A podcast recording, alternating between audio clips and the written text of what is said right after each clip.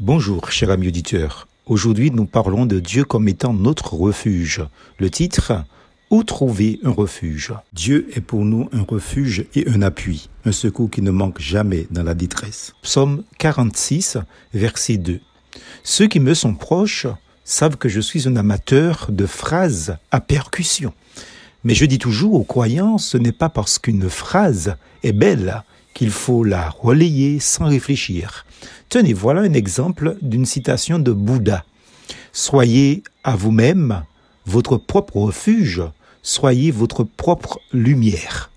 Alors imaginons un bateau cherchant un port, un phare en pleine nuit, dans une violente tempête. Le navire peut-il trouver le chemin en s'éclairant lui-même? La réponse, bien évidemment, c'est non. Le capitaine du bateau a besoin d'un phare sur terre, d'une lumière extérieure pour diriger son embarcation vers la terre et arriver en sécurité et à bon port surtout. Pour la vie, il en est de même. Nous avons besoin d'une lumière et d'une direction extérieure pour ne pas nous tromper. D'ailleurs, en langage martiniquaise ou martiniquaise, on dit au toujours ni besoin dit un plus petit. Tu as toujours besoin d'un plus petit que toi en français. Vérité évangélique, n'est-ce pas?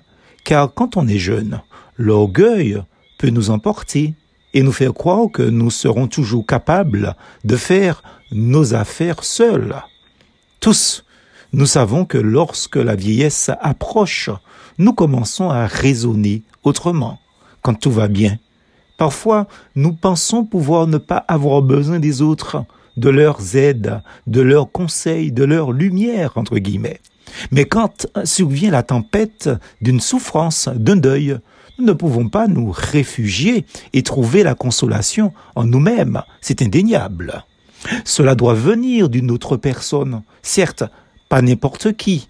Ou comme dit le psalmiste, l'aide doit nous venir d'en haut comme l'exprime Jésus-Christ, je suis le sept, vous êtes les sarments, celui qui demeure en moi et en qui je demeure porte beaucoup de fruits, car sans moi vous ne pouvez rien faire. Jean 15, verset 5.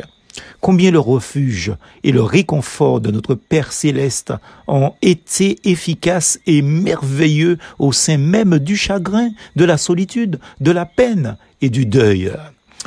Nous ne comprenons pas pourquoi tel drame, tel événement, telle épreuve est arrivé et nous surprend brutalement, mais la présence et la paix de Dieu ont été si réelles que nous n'aspirons à rien d'autre sinon que sa divine présence et sa pleine consolation. Ami auditeur, si tu es dans une période pénible aujourd'hui, ce refuge, c'est Dieu Psaume 46, verset 2.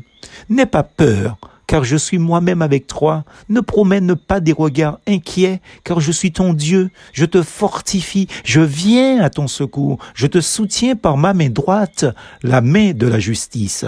Nous dit Ésaïe chapitre 41, verset 10. Sa paix te consolera, toi aussi, si tu invoques Dieu au jour de la détresse, car son secours ne manquera jamais, jamais pour toi qui le cherches de tout ton cœur. Plus fos en.